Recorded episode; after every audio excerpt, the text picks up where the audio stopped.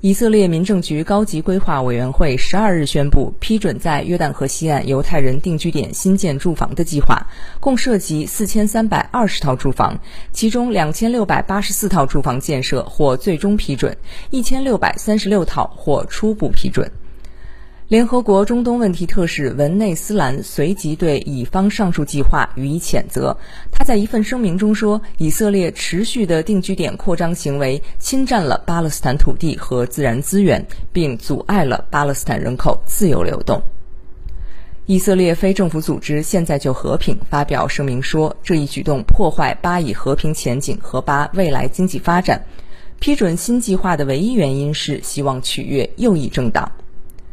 以方此举正值巴以局势日益紧张之际。自三月下旬以来，以色列多地发生袭击事件，共造成十九名以色列人死亡。以军方在约旦河西岸展开大规模搜捕行动，并与巴勒斯坦人发生冲突，造成二十多名巴勒斯坦人死亡。此外，斋月期间，在耶路撒冷有超过两百名巴勒斯坦人在与以色列警察的冲突中受伤。犹太人定居点问题是巴以和谈主要障碍之一。以色列在一九六七年第三次中东战争中占领东耶路撒冷和约旦河西岸部分地区，此后开始在这些地区兴建犹太人定居点。巴方坚持，除非以方完全停止犹太人定居点建设，否则拒绝恢复和谈。新华社记者王卓伦、吕莹旭，耶路撒冷报道。